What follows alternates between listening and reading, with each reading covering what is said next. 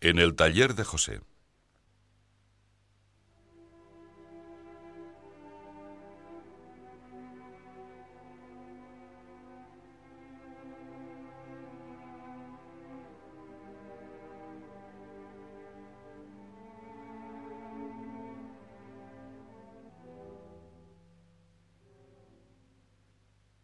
La Iglesia entera reconoce en San José a su protector y patrono.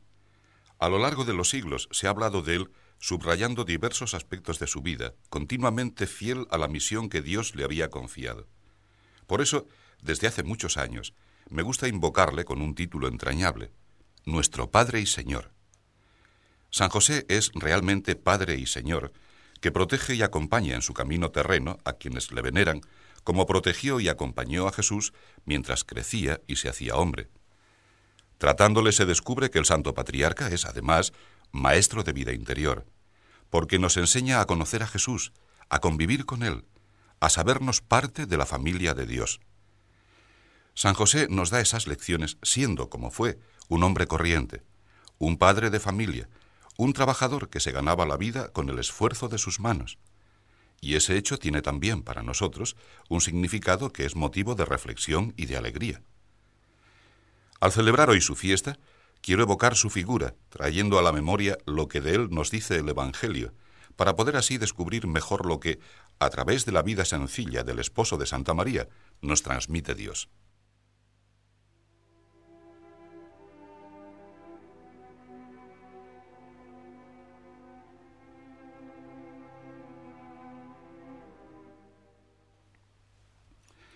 Tanto San Mateo como San Lucas nos hablan de San José como de un varón que descendía de una estirpe ilustre, la de David y Salomón, reyes de Israel. Los detalles de esta ascendencia son históricamente algo confusos. No sabemos cuál de las dos genealogías que traen los evangelistas corresponde a María, madre de Jesús según la carne, y cuál a San José, que era su padre según la ley judía. Ni sabemos si la ciudad natal de San José fue Belén, a donde se dirigió a empadronarse, o Nazaret, donde vivía y trabajaba. Sabemos, en cambio, que no era una persona rica, era un trabajador, como millones de otros hombres en todo el mundo.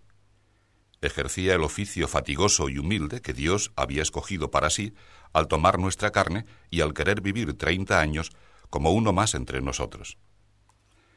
La Sagrada Escritura dice que José era artesano. Varios padres añaden que fue carpintero. San Justino, hablando de la vida de trabajo de Jesús, afirma que hacía arados y yugos.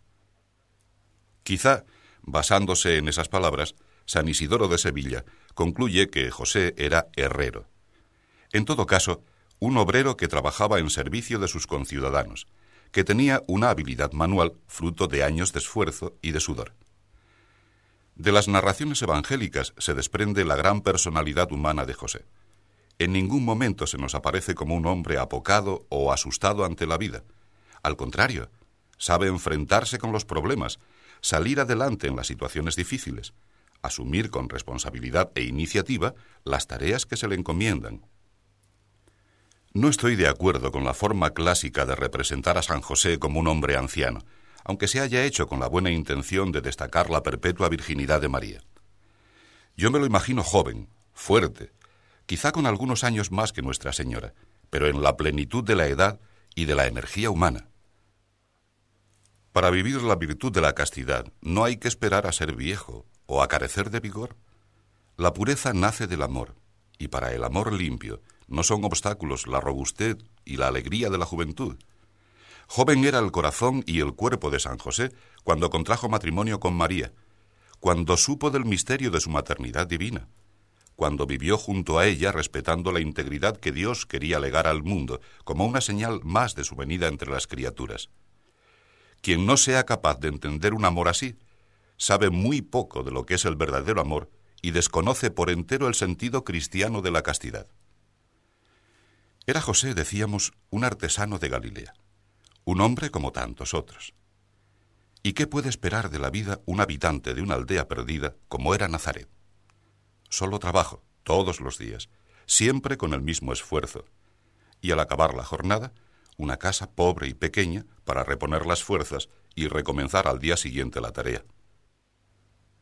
Pero el nombre de José significa en hebreo Dios añadirá. Dios añade a la vida santa de los que cumplen su voluntad dimensiones insospechadas. Lo importante, lo que da su valor a todo, lo divino. Dios, a la vida humilde y santa de José, añadió, si se me permite hablar así, la vida de la Virgen María y la de Jesús, Señor nuestro. Dios no se deja nunca ganar en generosidad. José podía hacer suyas las palabras que pronunció Santa María, su esposa. Quia fecit mi maña, qui potens est. Ha hecho en mí cosas grandes aquel que es todopoderoso, quia respexit humilitatem, porque se fijó en mi pequeñez. José era efectivamente un hombre corriente en el que Dios se confió para obrar cosas grandes. Supo vivir tal y como el Señor quería todos y cada uno de los acontecimientos que compusieron su vida. Por eso, la Escritura Santa alaba a José, afirmando que era justo. Y en el lenguaje hebreo, justo quiere decir piadoso, servidor irreprochable de Dios, cumplidor de la voluntad divina. Otras veces significa bueno y caritativo con el prójimo. En una palabra, el justo es el que ama a Dios y demuestra ese amor cumpliendo sus mandamientos y orientando toda su vida en servicio de sus hermanos, los demás hombres.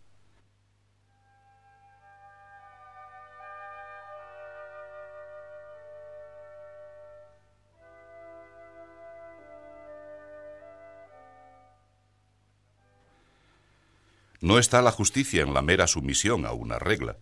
La rectitud debe nacer de dentro, debe ser honda, vital, porque el justo vive de la fe. Vivir de la fe, esas palabras que fueron luego tantas veces tema de meditación para el apóstol Pablo, se ven realizadas con creces en San José. Su cumplimiento de la voluntad de Dios no es rutinario ni formalista, sino espontáneo y profundo. La ley que vivía todo judío practicante no fue para él un simple código ni una recopilación fría de preceptos, sino expresión de la voluntad de Dios vivo. Por eso supo reconocer la voz del Señor cuando se le manifestó inesperada, sorprendente. Porque la historia del santo patriarca fue una vida sencilla, pero no una vida fácil. Después de momentos angustiosos, sabe que el Hijo de María ha sido concebido por obra del Espíritu Santo, y ese niño, Hijo de Dios, descendiente de David según la carne, nace en una cueva. Ángeles celebran su nacimiento, y personalidades de tierras lejanas vienen a adorarle, pero el rey de Judea desea su muerte y se hace necesario huir. El Hijo de Dios es, en la apariencia, un niño indefenso que vivirá en Egipto. Al narrar estas escenas en su Evangelio, San Mateo pone constantemente de relieve la fidelidad de José, que cumple los mandatos de Dios sin vacilaciones, aunque a veces el sentido de esos mandatos le pudiera parecer oscuro o se le ocultara su conexión con el resto de los planes divinos. En muchas ocasiones los padres de la Iglesia y los autores espirituales hacen resaltar esta firmeza de la fe de San José. Refiriéndose a las palabras del ángel que le ordena huir de Herodes y refugiarse en Egipto, el Crisóstomo comenta, Al oír esto, José no se escandalizó ni dijo, Eso parece un enigma. Tú mismo hacías saber no a mucho que él salvaría a su pueblo, y ahora no es capaz ni de salvarse a sí mismo, sino que tenemos necesidad de huir, de emprender un viaje y sufrir un largo desplazamiento. Eso es contrario a tu promesa. José no discurre de este modo, porque es un varón fiel. Tampoco pregunta por el tiempo de la vuelta, a pesar de que el ángel lo había dejado indeterminado, puesto que le había dicho, Está allí, en Egipto, hasta que yo te diga. Sin embargo, no por eso se crea dificultades, sino que obedece y cree y soporta todas las pruebas alegremente. La fe de José no vacila, su obediencia es siempre estricta y rápida. Para comprender mejor esta lección que nos da aquí el Santo Patriarca, es bueno que consideremos que su fe es activa y que su docilidad no presenta la actitud de la obediencia de quien se deja arrastrar por los acontecimientos porque la fe cristiana es lo más opuesto al conformismo o a la falta de actividad y de energía interiores. José se abandonó sin reservas en las manos de Dios, pero nunca rehusó reflexionar sobre los acontecimientos, y así pudo alcanzar del Señor ese grado de inteligencia de las obras de Dios que es la verdadera sabiduría. De este modo, aprendió poco a poco que los designios sobrenaturales tienen una coherencia divina que está a veces en contradicción con los planes humanos. En las diversas circunstancias de su vida, el patriarca no renuncia a pensar, ni hace dejación de su responsabilidad. Al contrario, coloca al servicio de la fe toda su experiencia humana. Cuando vuelve de Egipto, oyendo que Arquelao reinaba en Judea en lugar de su padre Herodes, temió ir allá. Ha aprendido a moverse dentro del plan divino, y como confirmación de que efectivamente Dios quiere eso que él entrevé, recibe la indicación de retirarse a Galilea.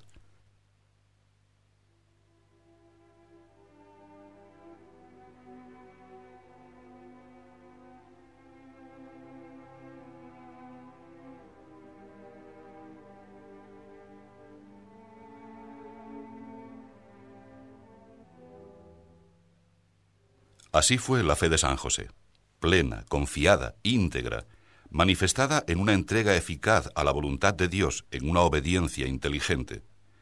Y con la fe, la caridad, el amor. Su fe se funde con el amor, con el amor de Dios que estaba cumpliendo las promesas hechas a Abraham, a Jacob, a Moisés, con el cariño de esposo hacia María y con el cariño de padre hacia Jesús fe y amor en la esperanza de la gran misión que Dios, sirviéndose también de él, un carpintero de Galilea, estaba iniciando en el mundo, la redención de los hombres.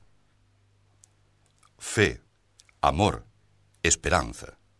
Estos son los ejes de la vida de San José y los de toda vida cristiana. La entrega de San José aparece tejida de ese entrecruzarse de amor fiel, de fe amorosa, de esperanza confiada.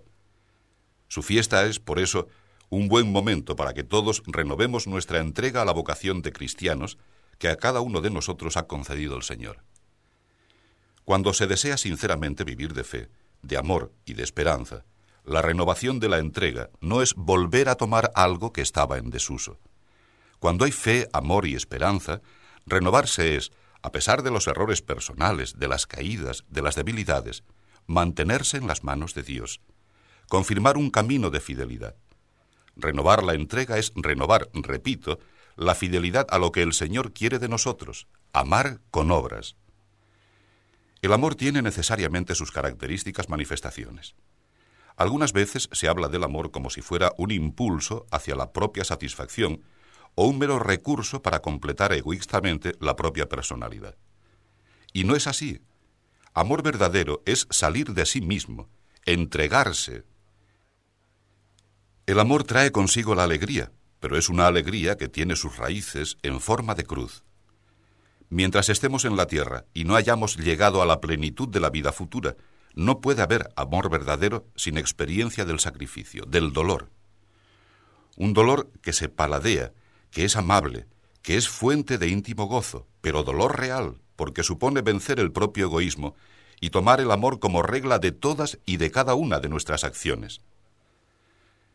Las obras del amor son siempre grandes, aunque se trate de cosas pequeñas en apariencia. Dios se ha acercado a los hombres, pobres criaturas, y nos ha dicho que nos ama. Delicie me cum filis hominum. Mis delicias son estar entre los hijos de los hombres. El Señor nos da a conocer que todo tiene importancia. Las acciones que con ojos humanos consideramos extraordinarias, esas otras que en cambio calificamos de poca categoría. Nada se pierde. Ningún hombre es despreciado por Dios.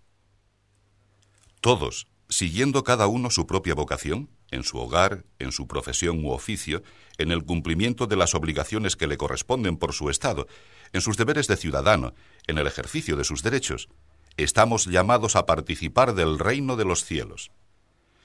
Eso nos enseña la vida de San José, sencilla, normal y ordinaria, hecha de años de trabajo siempre igual, de días humanamente monótonos que se suceden los unos a los otros.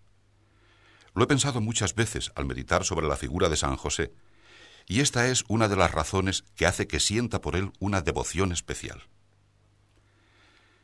Cuando en su discurso de clausura de la primera sesión del Concilio Vaticano II, el pasado 8 de diciembre, el Santo Padre Juan XXIII anunció que en el canon de la misa se haría mención del nombre de San José, una altísima personalidad eclesiástica me llamó enseguida por teléfono para decirme, Ralegramente.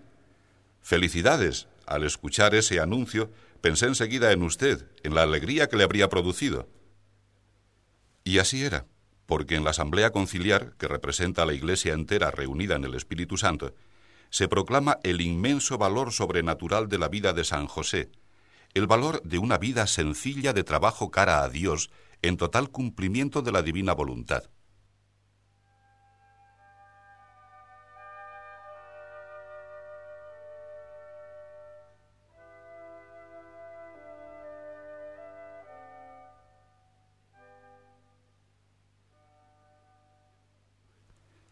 Describiendo el espíritu de la institución a la que he dedicado mi vida, el Opus Dei, he dicho que se apoya, como en su quicio, en el trabajo ordinario, en el trabajo profesional ejercido en medio del mundo.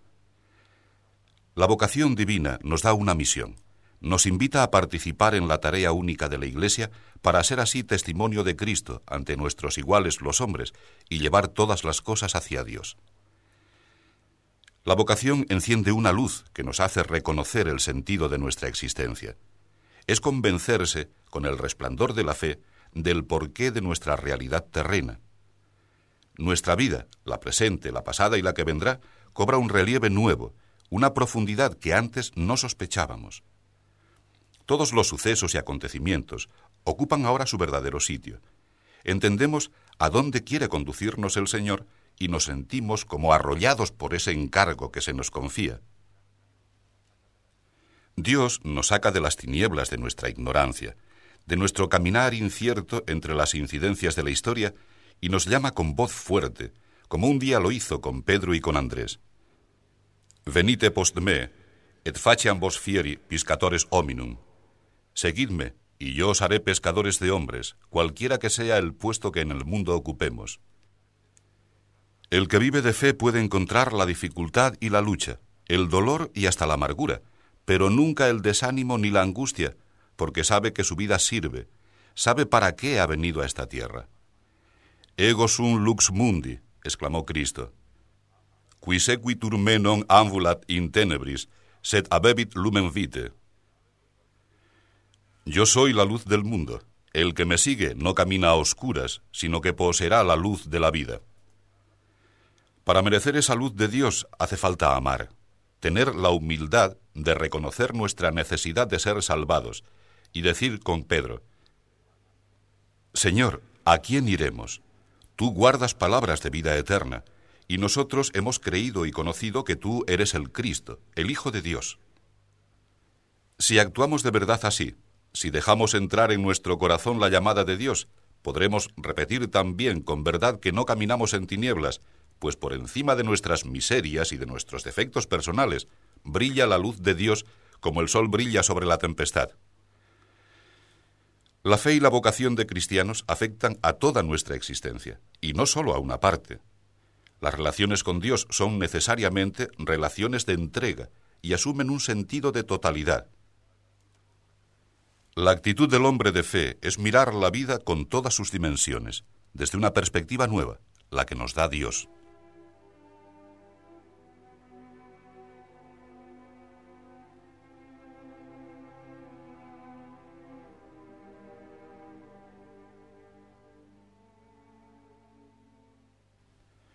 Vosotros, que celebráis hoy conmigo esta fiesta de San José, sois todos hombres dedicados al trabajo en diversas profesiones humanas. Formáis diversos hogares, pertenecéis a tan distintas naciones, razas y lenguas. Os habéis educado en aulas de centros docentes o en talleres y oficinas. Habéis ejercido durante años vuestra profesión. Habéis entablado relaciones profesionales y personales con vuestros compañeros habéis participado en la solución de los problemas colectivos de vuestras empresas y de vuestra sociedad. Pues bien, os recuerdo una vez más que todo eso no es ajeno a los planes divinos. Vuestra vocación humana es parte, y parte importante, de vuestra vocación divina. Esta es la razón por la cual os tenéis que santificar, contribuyendo al mismo tiempo a la santificación de los demás, de vuestros iguales, precisamente santificando vuestro trabajo y vuestro ambiente esa profesión u oficio que llena vuestros días, que da fisonomía peculiar a vuestra personalidad humana, que es vuestra manera de estar en el mundo. Ese hogar, esa familia vuestra, y esa nación en la que habéis nacido y a la que amáis. El trabajo acompaña inevitablemente la vida del hombre sobre la tierra. Con él aparecen el esfuerzo, la fatiga, el cansancio, manifestaciones del dolor y de la lucha que forman parte de nuestra existencia humana actual y que son signos de la realidad del pecado y de la necesidad de la redención. Pero el trabajo en sí mismo no es una pena, ni una maldición o un castigo. Quienes hablan así no han leído bien la Escritura Santa.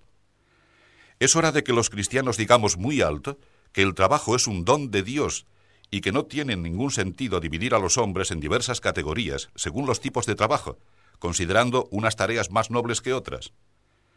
El trabajo, todo trabajo, es testimonio de la dignidad del hombre, de su dominio sobre la creación.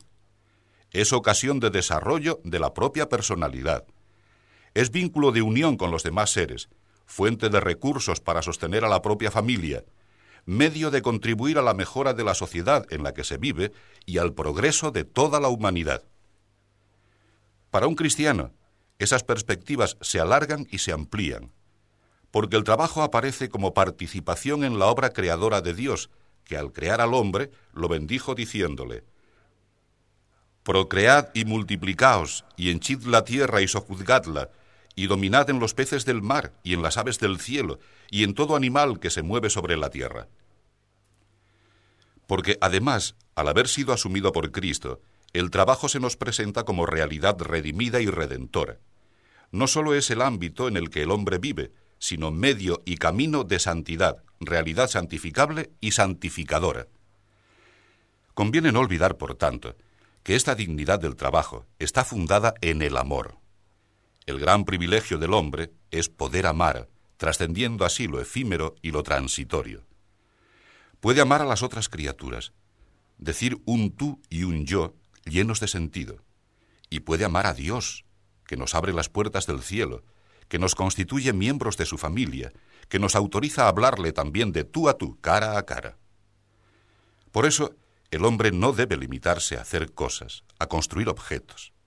El trabajo nace del amor, manifiesta el amor, se ordena al amor. Reconocemos a Dios no solo en el espectáculo de la naturaleza, sino también en la experiencia de nuestra propia labor, de nuestro esfuerzo. El trabajo es así oración, acción de gracias, porque nos sabemos colocados por Dios en la tierra, amados por Él, herederos de sus promesas. Es justo que se nos diga, ora comáis, ora bebáis o hagáis cualquier otra cosa, hacedlo todo a gloria de Dios. El trabajo profesional es también apostolado, ocasión de entrega a los demás hombres para revelarles a Cristo y llevarles hacia Dios Padre, consecuencia de la caridad que el Espíritu Santo derrama en las almas. Entre las indicaciones que San Pablo hace a los de Éfeso sobre cómo debe manifestarse el cambio que ha supuesto en ellos su conversión, su llamada al cristianismo, encontramos esta. El que hurtaba, no hurte ya, antes bien trabaje, ocupándose con sus manos en alguna tarea honesta, para tener con qué ayudar a quien tiene necesidad. Los hombres tienen necesidad del pan de la tierra que sostenga sus vidas, y también del pan del cielo que ilumine y dé calor a sus corazones. Con vuestro trabajo mismo, con las iniciativas que se promuevan a partir de esa tarea en vuestras conversaciones, en vuestro trato, podéis y debéis concretar ese precepto apostólico. Si trabajamos con este espíritu, nuestra vida, en medio de las limitaciones propias de la condición terrena, será un anticipo de la gloria del cielo, de esa comunidad con Dios y con los santos, en la que sólo reinará el amor, la entrega, la fidelidad, la amistad, la alegría. En vuestra ocupación profesional, ordinaria y corriente, encontraréis la materia, real, consistente, valiosa, para realizar toda la vida cristiana, para actualizar la gracia que nos viene de Cristo. En esa tarea profesional vuestra, hecha cara a Dios, se pondrán en juego la fe, la esperanza y la caridad. Sus incidencias, las relaciones y problemas que trae consigo vuestra labor, alimentarán vuestra oración. El esfuerzo para sacar adelante la propia ocupación ordinaria será ocasión de vivir esa cruz que es esencial para el cristiano, la experiencia de vuestra debilidad, los fracasos que existen siempre en todo esfuerzo humano, os darán más realismo, más humildad, más comprensión con los demás. Los éxitos y las alegrías os invitarán a dar gracias y a pensar que no vivís para vosotros mismos, sino para el servicio de los demás y de Dios.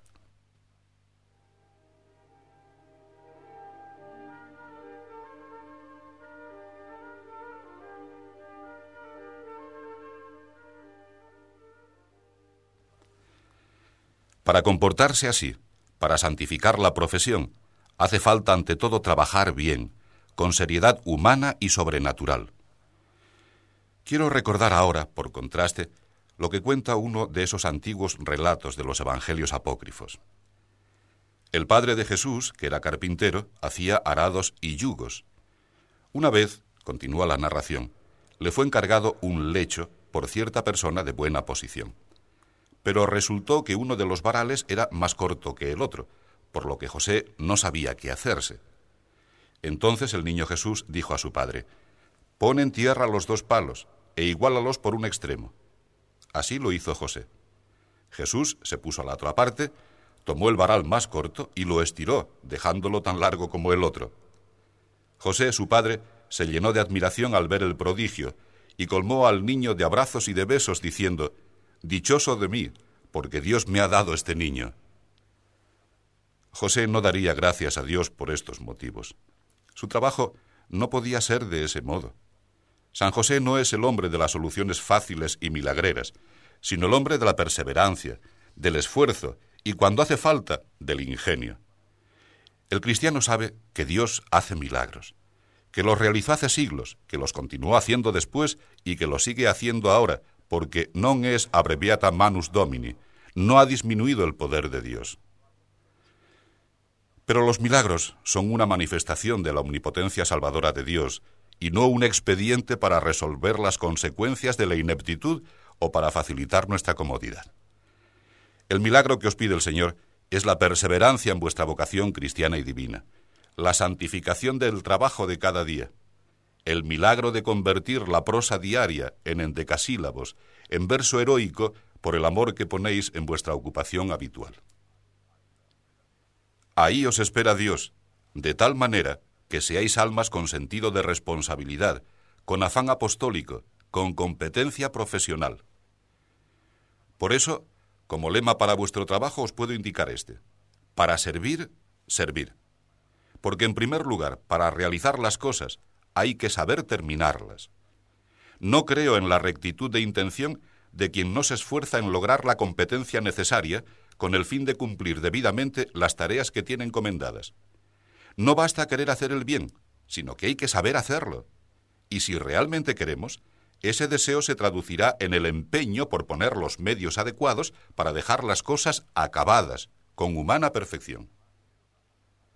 Pero también ese servir humano, esa capacidad que podríamos llamar técnica, ese saber realizar el propio oficio, ha de estar informado por un rasgo que fue fundamental en el trabajo de San José y debería ser fundamental en todo cristiano. El espíritu de servicio, el deseo de trabajar para contribuir al bien de los demás hombres. El trabajo de José no fue una labor que mirase hacia la autoafirmación, aunque la dedicación a una vida operativa haya forjado en él una personalidad madura, bien dibujada. El patriarca trabajaba con la conciencia de cumplir la voluntad de Dios, pensando en el bien de los suyos, Jesús y María, y teniendo presente el bien de todos los habitantes de la pequeña Nazaret. En Nazaret José sería uno de los pocos artesanos, si es que no era el único, carpintero posiblemente. Pero como suele suceder en los pueblos pequeños, también sería capaz de hacer otras cosas, poner de nuevo en marcha el molino que no funcionaba, o arreglar antes del invierno las grietas de un techo. José sacaba de apuros a muchos, sin duda, con un trabajo bien acabado. Era su labor profesional una ocupación orientada hacia el servicio, para hacer agradable la vida a las demás familias de la aldea y acompañada de una sonrisa, de una palabra amable, de un comentario dicho como de pasada, pero que devuelve la fe y la alegría a quien está a punto de perderlas. A veces, cuando se tratara de personas más pobres que él, José trabajaría aceptando algo de poco valor, que dejara a la otra persona con la satisfacción de pensar que había pagado. Normalmente José cobraría lo que fuera razonable, ni más ni menos. Sabría exigir lo que en justicia le era debido, ya que la fidelidad a Dios no puede suponer la renuncia a derechos que en realidad son deberes. San José tenía que exigir lo justo, porque con la recompensa de ese trabajo debía sostener a la familia que Dios le había encomendado. La exigencia del propio derecho no ha de ser fruto de un egoísmo individualista. No se ama la justicia si no se ama verla cumplida con relación a los demás. Como tampoco es lícito encerrarse en una religiosidad cómoda, olvidando las necesidades de los otros. El que desea ser justo a los ojos de Dios se esfuerza también en hacer que la justicia se realice de hecho entre los hombres y no sólo por el buen motivo de que no sea injuriado el nombre de Dios, sino porque ser cristiano significa recoger todas las instancias nobles que hay en lo humano. Parafraseando un conocido texto del apóstol San Juan, se puede decir que quien afirma que es justo con Dios, pero no es justo con los demás hombres, miente. Y la verdad no habita en él. Como todos los cristianos que vivimos aquel momento, recibí también con emoción y alegría la decisión de celebrar la fiesta litúrgica de San José Obrero. Esa fiesta, que es una canonización del valor divino del trabajo, muestra cómo la Iglesia, en su vida colectiva y pública, se hace eco de las verdades centrales del Evangelio que Dios quiere que sean especialmente meditadas en esta época nuestra. Ya hemos hablado mucho de este tema en otras ocasiones. Pero permitidme insistir de nuevo en la naturalidad y en la sencillez de la vida de San José, que no se distanciaba de sus convecinos ni levantaba barreras innecesarias. Por eso, aunque quizás sea conveniente en algunos momentos o en algunas situaciones, de ordinario no me gusta hablar de obreros católicos, de ingenieros católicos, de médicos católicos, etc., como si se tratara de una especie dentro de un género, como si los católicos formaran un grupito separado de los demás, creando así la sensación de que hay un foso entre los cristianos y el resto de la humanidad. Respeto la opinión opuesta, pero pienso que es mucho más propio hablar de obreros que son católicos o de católicos que son obreros, de ingenieros que son católicos o de católicos que son ingenieros, porque el hombre que tiene fe y ejerce una profesión intelectual, técnica o manual es y se siente unido a los demás, igual a los demás, con los mismos derechos y obligaciones, con el mismo deseo de mejorar, con el mismo afán de enfrentarse con los problemas comunes y de encontrarle solución. El católico, asumiendo todo eso, sabrá hacer de su vida diaria un testimonio de fe, de esperanza y de caridad. Testimonio sencillo, normal, sin necesidad de manifestaciones aparatosas, poniendo de relieve, con la coherencia de su vida, la constante presencia de la Iglesia en el mundo, ya que todos los católicos son ellos mismos Iglesia, pues son miembros con pleno derecho del único pueblo de Dios.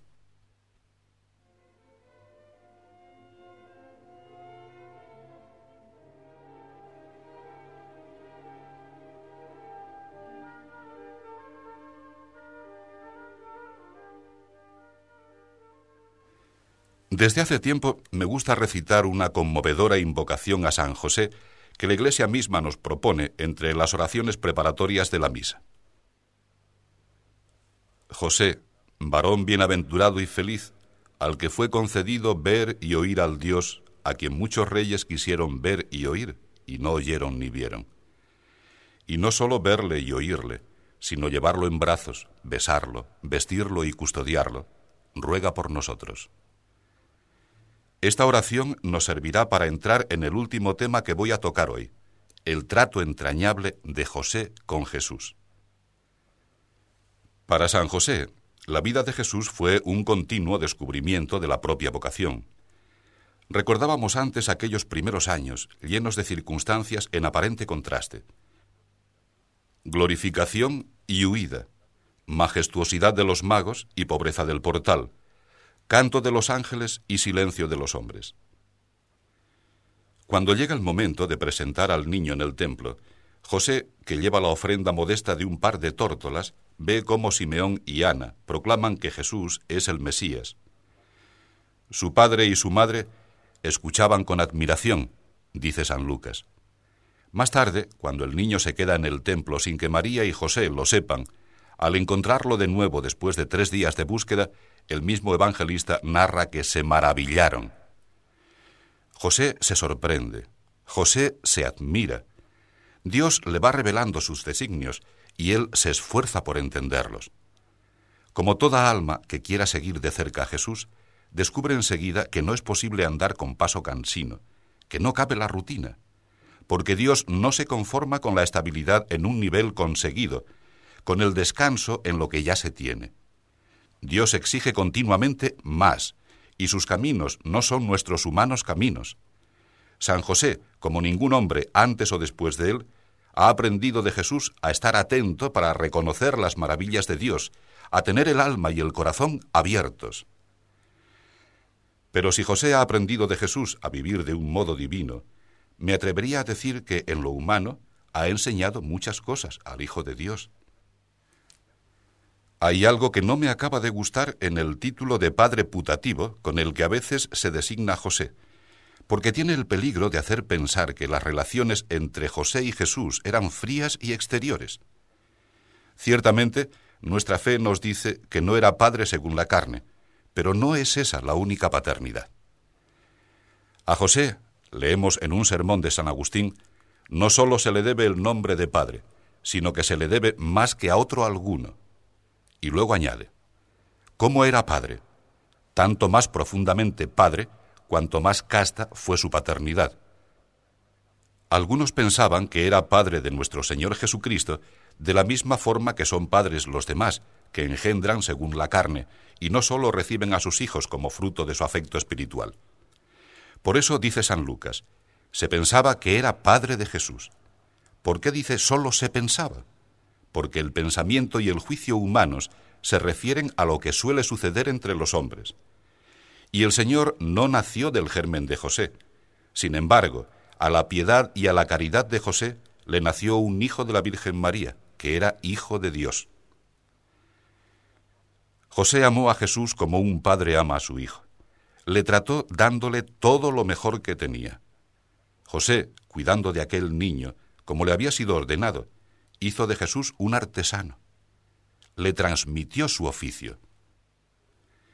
Por eso los vecinos de Nazaret hablarán de Jesús llamándole indistintamente Faber y Fabrifilius, artesano e hijo del artesano. Jesús trabajó en el taller de José y junto a José. ¿Cómo sería José? ¿Cómo habría obrado en él la gracia para ser capaz de llevar a cabo la tarea de sacar adelante en lo humano al Hijo de Dios? Porque Jesús debía parecerse a José, en el modo de trabajar, en rasgos de su carácter, en la manera de hablar. En el realismo de Jesús, en su espíritu de observación, en su modo de sentarse a la mesa y de partir el pan, en su gusto por exponer la doctrina de una manera concreta, tomando ejemplo de las cosas de la vida ordinaria, se refleja lo que ha sido la infancia y la juventud de Jesús, y por tanto su trato con José. No es posible desconocer la sublimidad del misterio. Ese Jesús que es hombre, que habla con el acento de una región determinada de Israel, que se parece a un artesano llamado José, ese es el Hijo de Dios. ¿Y quién puede enseñar algo a Dios? Pero es realmente hombre y vive normalmente, primero como niño, luego como muchacho que ayuda en el taller de José, finalmente como un hombre maduro, en la plenitud de su edad. Jesús crecía en sabiduría, en edad y en gracia delante de Dios y de los hombres.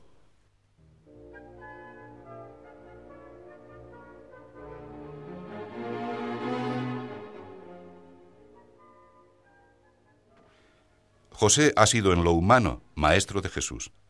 Le ha tratado diariamente, con cariño delicado, y ha cuidado de él con abnegación alegre.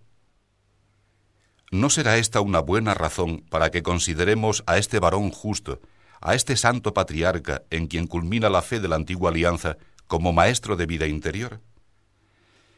La vida interior no es otra cosa que el trato asiduo e íntimo con Cristo, para identificarnos con Él. Y José sabrá decirnos muchas cosas sobre Jesús.